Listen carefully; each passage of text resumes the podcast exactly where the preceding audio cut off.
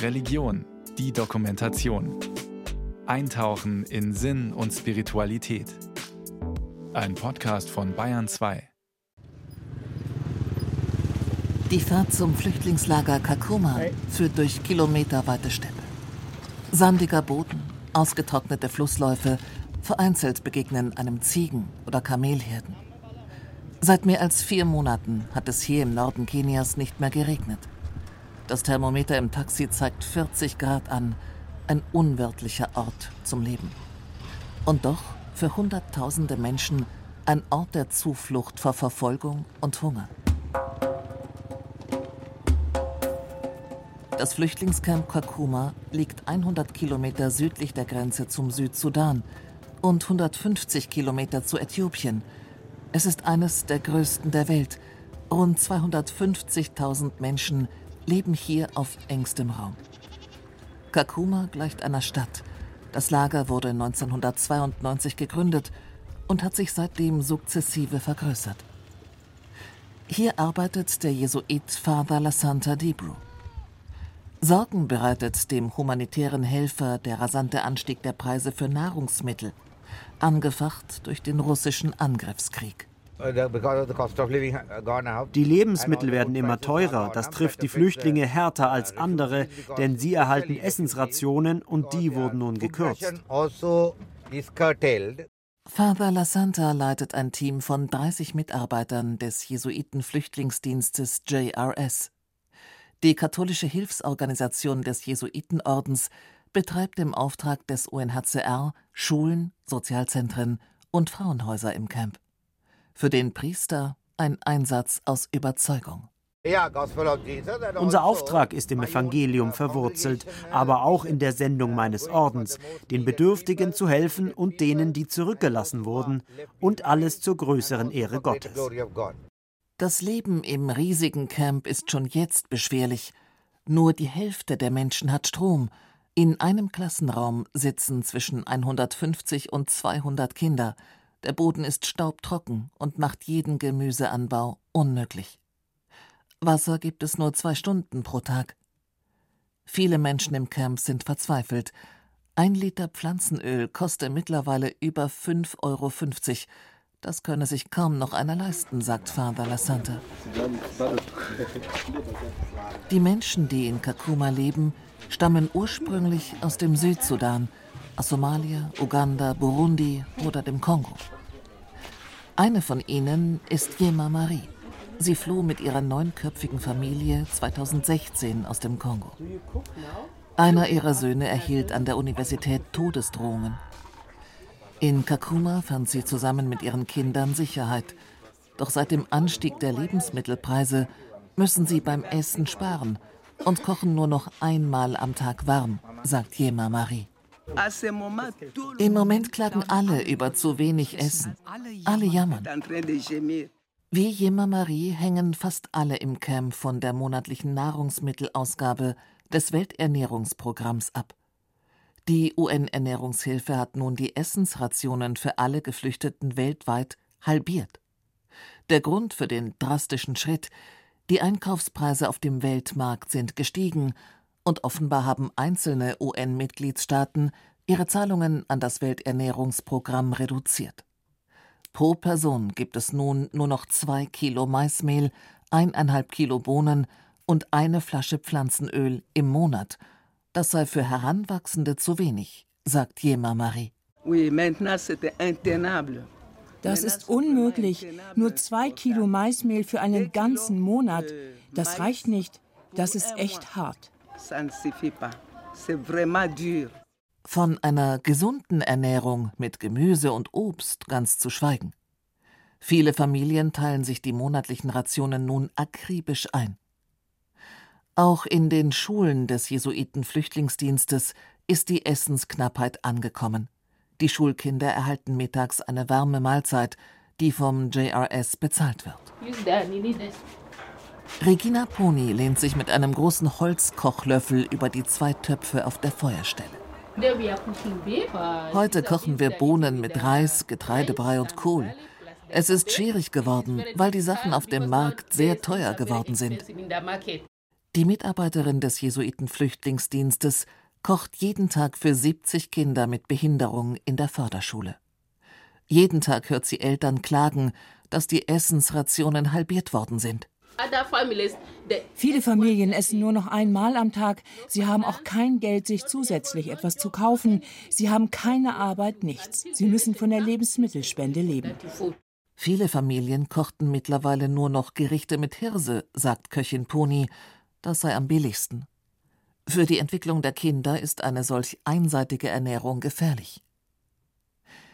Wie andere Hilfsorganisationen hat der Jesuitenflüchtlingsdienst Mühe, den gestiegenen Ausgaben für die Nahrungsmittel zu begegnen. Der Leiter des Jesuitenflüchtlingsdienstes in Kenia, Angelo Pitaluga, schlägt Alarm. Es ist gerade wirklich schwer, den Flüchtlingen derzeit ein Mindestmaß an Essen zu geben, damit sie überleben. Zum Preisanstieg kommt eine weitere gewaltige Krise hinzu, die anhaltende Trockenheit in Nachbarländern wie Somalia und Äthiopien. Aufgrund der Dürre am Horn von Afrika könnte die Zahl der Hungernden von derzeit 14 auf 20 Millionen ansteigen, warnt Peter Luger. Es droht die schlimmste Dürrekatastrophe der vergangenen 40 Jahre. Und im Flüchtlingslager Kakuma sehen wir die Folgen. Die Menschen kommen auch als Klimaflüchtlinge. Unglücklicherweise müssen die Flüchtlinge gleich mehrere Probleme gleichzeitig bewältigen. Zur extremen Dürre kommen nun die gestiegenen Lebensmittelpreise dazu und eine Kürzung durch die internationalen Geldgeber. Wir als Jesuiten-Flüchtlingsdienst geben unser Bestes, aber wir sehen jetzt schon, dass unsere Kapazitäten bald nicht mehr ausreichen werden. Schon jetzt kommen pro Monat rund 2000 neue Geflüchtete im Kakuma Camp an. Und das, obwohl das Lager bereits aus allen Nähten platzt. Auch in der Hütte von Jema Marie ist eigentlich kein Platz mehr. Trotzdem hat sie im vergangenen Monat ihre Tochter Desa Luundo mit ihren elf Kindern aufgenommen. Nachts gibt es in den drei Räumen der Hütte nicht ausreichend Platz für alle, darum schlafen einige der insgesamt 22 Personen unter freiem Himmel vor der Hütte. Und das, obwohl es Moskitos und Skorpione gibt. Die Tochter Desa Luundo blickt auf den Boden, als sie von ihrer plötzlichen Flucht aus dem Kongo erzählt. Sie und ihr Mann sind vom Stamm der Bembe, ein rivalisierender Stamm habe ihren Mann getötet, erzählt sie mit gedrückter Stimme. Mein Mann war Lehrer und nicht politisch aktiv. Trotzdem kamen sie in der Nacht und haben ihn umgebracht. Es war schrecklich. Ich hatte Angst, dass wir als nächstes dran sind. Drum sind wir geflohen. Wer die Mörder waren, weiß Desalo Undo bis heute nicht. Ihr leerer Blick verrät, dass sie seelisch nach wie vor unter der Situation leidet. Die Gewalt gegen Frauen ist am Horn von Afrika ein allgegenwärtiges Problem. Im kenianischen Flüchtlingslager Kakuma haben die Jesuiten deshalb zwei Frauenhäuser eingerichtet für weibliche Geflüchtete. Jede der Frauen ging durch die Hölle, bevor sie in Kakuma ankamen. Okay, wir treffen Daniela C. Ihren echten Namen dürfen wir nicht nennen. Daniela floh vor einem Jahr aus dem Südsudan, weil sie zwangsverheiratet werden sollte. Meine Eltern wollten, dass ich einen alten Mann heirate. Ich wollte das aber nicht. Ich hatte ja einen Freund. Und ich studierte in Uganda. Also sagte ich zu meinen Eltern, lasst mich noch zu Ende studieren. Aber sie weigerten sich. Dieser alte Mann hatte schon zwei Frauen. Daniela floh in eine andere Stadt in Uganda, doch ihre Eltern verfolgten sie und ließen sie und ihren Freund festnehmen. Dann wurde sie im Gefängnis und von ihren Eltern geschlagen. Die Wunden trägt sie bis heute am Körper. Als die 20-Jährige erneut gegen ihren Willen zu dem Mann gebracht wurde, floh sie ein weiteres Mal und schaffte es bis an die Grenze nach Kenia. Von dort wurde sie ins Flüchtlingscamp gebracht. Ihr Freund wurde von Unbekannten zusammengeschlagen, er liegt noch im Krankenhaus. Daniela hofft, ihn bald wiedersehen zu können. Ihr Wunsch ist es, selbstständig zu arbeiten und studieren zu können. Frauen wie Daniela und Desa haben es ohnehin schwer. Sie sollten im Camp nicht auch noch mit der Angst vor Hunger konfrontiert werden, sagt Jessica Black, die Verantwortliche in Kakuma für die Arbeit mit geflüchteten und traumatisierten Frauen im Jesuiten-Flüchtlingsdienst. Das Essen ist nun teurer geworden und die Portionen im Lager kleiner wegen der Mehrausgaben. Wir versuchen aber weiterhin den Geflüchteten im Frauenhaus über die Rationen hinaus noch Gemüse und Obst zu geben, denn auch das ist Teil ihres Heilungsprozesses, dass sie genug und auch eine ausgewogene Nahrung haben.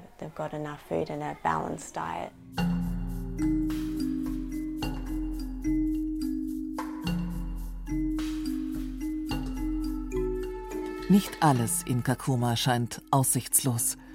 Ein Projekt, das Mut macht, nennt sich Fishing in the Desert, Fischen in der Wüste. Eine Fischzucht von Jugendlichen, die ebenfalls vom Jesuitenflüchtlingsdienst gefördert wird. Dieu Merci Luundu trägt einen Sack Fischfutter zu einem zehn Meter langen Teich, der umzäunt mitten im Flüchtlingslager liegt. Das hier ist das Futter, mit dem wir die Fische füttern, zweimal am Tag, morgens um 10 Uhr und nachmittags um 16 Uhr. Dieu Merci Luundu ist der Gründer des Projekts und einer der Söhne von Yema Marie, die mit ihren Kindern aus dem Kongo floh. Er und andere junge Leute sind seit zwei Jahren an dem Fischprojekt beteiligt, lernen bis heute beständig dazu. Mit einer Plastikschaufel streut Dieu Merci Futterkörner auf die Wasseroberfläche. In Sekundenschnelle schnappen die Tiere zu. Rund 1500 Tilapia-Fische tummeln sich im Teich.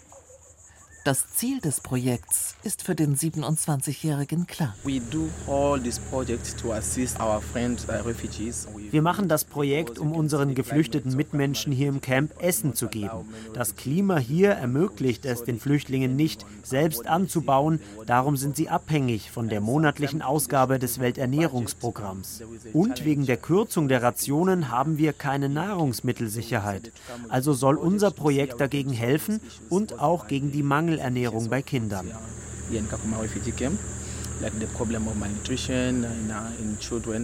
Das Projekt scheint so langsam zu funktionieren. Bis dahin war es aber ein weiter Weg. Beim ersten Zuchtversuch in einem Plastikwassertank wurde das Wasser durch die Sonne so heiß, dass die Fischlarven starben. Bei ihrem nächsten Versuch erzählt Luundu, in einem Teich aus Stein, den der Jesuiten-Flüchtlingsdienst zur Verfügung gestellt hat, wurden 3000 Larven ausgesetzt. Zu viele. Sie behinderten sich gegenseitig beim Wachsen. Gewisse Fischarten kamen mit den heißen Temperaturen nicht zurecht. Nun mit der Hälfte an Fischen und mit den zwei passenden Arten, nämlich mit Welsen und Buntbarschen, scheint es endlich zu klappen. Vier Jungs steigen mit einem Netz in den Teich und treiben die Fische von einer Teichseite aus in die andere Ecke, bis viele der Fische im Netz zappeln. Dieu Merci hält einen der Buntbarsche in die Höhe. Er und die anderen haben ihren Familien bereits einige Fische aus den vorherigen Versuchen mitgebracht. Schnell sprach sich im Camp herum, was die Jungs auf die Beine gestellt haben. Begehrlichkeiten wurden geweckt, auch die Nachbarn wünschen sich Fisch auf dem Teller. Die 1500 Fische der aktuellen Zucht könnten nur rund 150 Haushalte für kurze Zeit sättigen. Deshalb planen die Jungs eine Ausweitung des Projekts. Wir haben immer noch ein paar Schwierigkeiten, weil wir nur einen einzigen Teich haben. Wie jeder Fischzüchter weiß, kannst du nicht nur einen Teich haben. Wenn wir mehrere hätten, wäre die Produktion deutlich besser. Wir brauchen mindestens fünf Teiche, um der Bevölkerung hier die Fische günstig verkaufen zu können. Dieu Merci und Glory kommen aus dem Kongo, die anderen Projektteilnehmer aus anderen Ländern – für den Jesuiten Father La Santa ist das ein wichtiger Nebenaspekt des Projekts. Es sind Geflüchtete aus dem Kongo, aus Burundi und dem Südsudan. Sie arbeiten hier zusammen. Es ist ihr gemeinsames Unternehmen. Also ein kleiner Beitrag im Kampf gegen Hunger. Auch bayerische Spendengelder von Mission München fließen in die Projekte der Jesuiten in den Flüchtlingscamps. Das Problem der Lebensmittelkrise ist groß. Das weiß auch der katholische Erzbischof von Nairobi, Philipp Agnolo. Er mahnt schnelle Hilfe an, um eine drohende Hungerkatastrophe am Horn von Afrika abzuwenden. Die Preise von alles zu essen und so weiter ist ganz erhöht worden. Und das ist ein Problem jetzt in Kenia. Wir haben Hungersnot im Nordkenias. Die katholische Kirche hat in Kenia großen Einfluss. Rund 10 Millionen Menschen sind katholisch. Das ist ein Viertel der Bevölkerung. Ein weiteres Viertel fühlt sich den Evangelikalen zugehörig. Die größte Gruppierung im Land ist die anglikanische Kirche mit rund 15 Millionen Gläubigen. Laut der letzten Volkszählung sind mehr als 85 Prozent der Kenianer Christen. Die Kirchen setzen sich mit unterschiedlicher Intensität für die Armen ein. Die katholische Caritas ist in Kenia ein anerkannter und großer sozialer Träger. Internationale Partner wie die Caritas-Verbände aus Italien, Deutschland, Österreich und Spanien unterstützen und finanzieren ihre humanitäre Arbeit in Kenia. Dazu gehören neben Armutsbekämpfung, Gesundheitsversorgung und der Förderung von Kindern, Jugendlichen und Frauen auch die subsidiäre wirtschaftliche Hilfe. Das Motto Hilfe zur Selbsthilfe.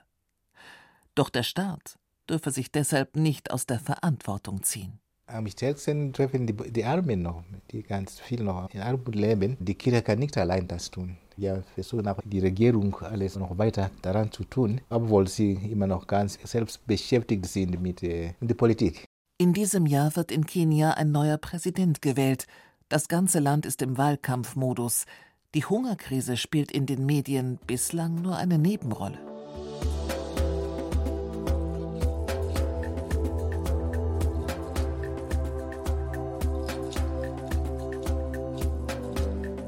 Dass die katholische Kirche in Kenia die Kraft hat, tatsächlich etwas zu bewegen, zeigt sich im neuen Stall von Nathan Nganga.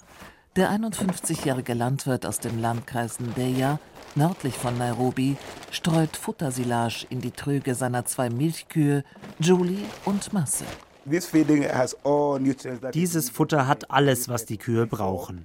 Früher habe ich ihnen einfach irgendetwas gegeben. Wie man jetzt sieht, geht es ihnen besser, sie sind gesund und geben mehr Milch. Nathan Nganga ist Kleinbauer. Wie viele andere Landwirte in der hügeligen Gegend, abseits von Landstraßen und Infrastruktur, betreibt er weitgehend Subsistenzwirtschaft zur Selbstversorgung. Seit drei Jahren wird er von der Caritas Nairobi beraten. Dank der professionellen Hilfe geben seine Kühe nun mehr Milch und er hat ein höheres Einkommen. Ausschlaggebend dafür waren Umstellungen beim Futter, bei der Tierhaltung und der Besamung. Die Bauern in Kenia haben in der Regel keine Berufsausbildung. Sie führen ihre kleinen Höfe so, wie sie es von ihren Eltern gelernt haben. Nun hat Nathan Ganga vieles umgestellt. Die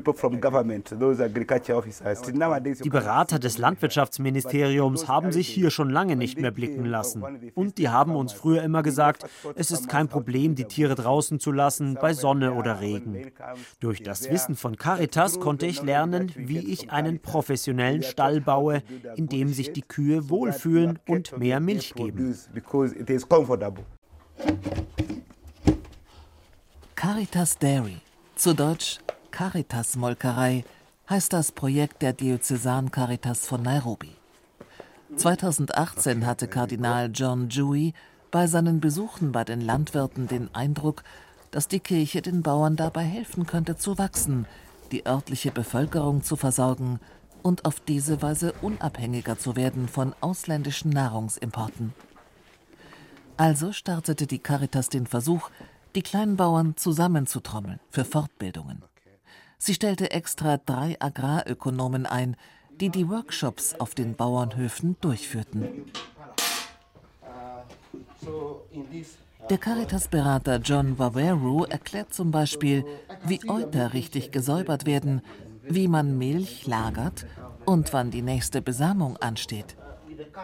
Die Caritas berät nicht nur, sie versorgt die Landwirte auch mit hochwertigem Bullensperma, sagt Waweru.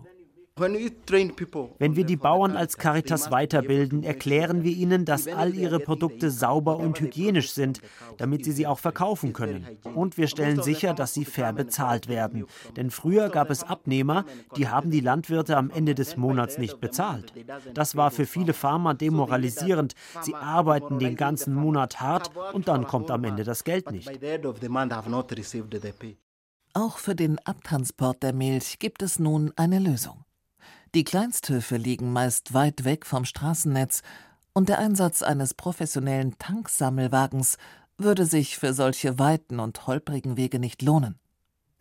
Darum hat die Caritas 15 junge Motorradfahrer eingestellt, die morgens um vier mit drei großen Milchkannen links und rechts am Motorrad befestigt von einem Hof zum anderen fahren und die Milch einsammeln. Sogenannte Boda Boda Driver. Die Mototaxifahrer bringen die großen Kannen mit je 50 Litern zu einem Sammelwagen an der Hauptstraße, teils zehn Kilometer von den kleinen Höfen entfernt.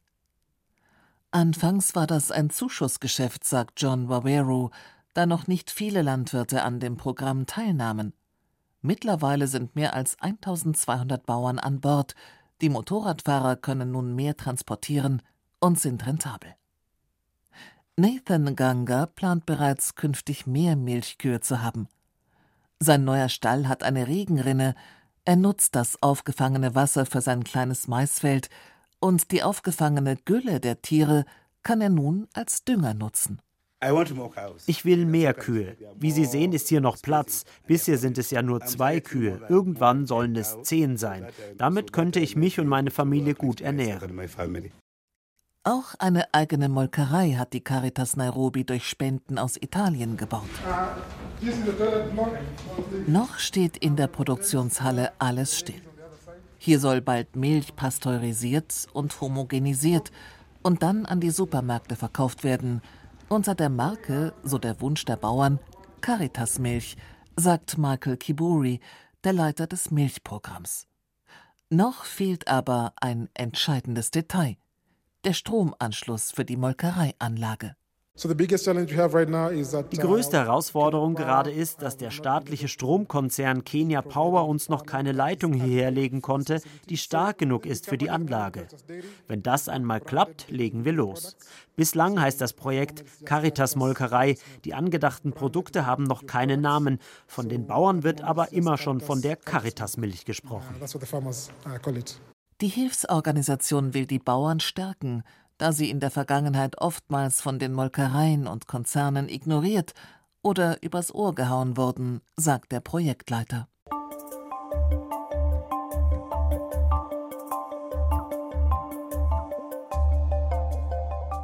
Beim diesjährigen Weltmissionssonntag stellt das päpstliche Hilfswerk Mission München das Wirken der Kirche in Kenia in den Vordergrund. Auch Verantwortliche der Caritas Nairobi werden im Oktober zu Gast sein in Deutschland. Missio hat im Jahr 2021 Projekte in Kenia mit rund 900.000 Euro gefördert. Die offizielle bayerische Eröffnung des Aktionsmonats rund um den Weltmissionssonntag findet im Bistum Eichstätt statt. Deshalb hat sich Generalvikar Pater Michael Huber gemeinsam mit Kollegen aus seiner Diözese Caritas-Projekte wie die Milchberatung vor Ort angeschaut. Sein Fazit?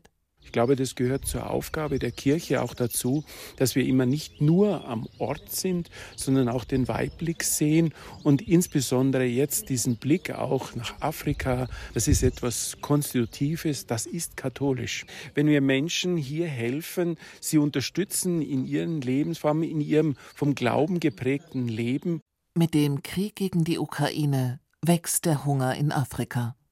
Das dürfe nicht dazu führen, dass sich irgendwann nur noch Reiche gesund und ausreichend ernähren können, warnt Monsignore Wolfgang Huber, Präsident des päpstlichen Hilfswerks. Wo wir ganz genau auch hinschauen müssen, dass sich nicht nur irgendwelche privilegierten Menschen diese Dinge auch noch leisten können und alle die, die nicht genügend Geld haben, dann vielleicht auf Billigprodukte zurückgreifen müssen. Und da glaube ich, müssen wir als Menschheitsfamilie, würde ich es durchaus auch so benennen, zusammenstehen und zusammen helfen, dass das nicht passiert.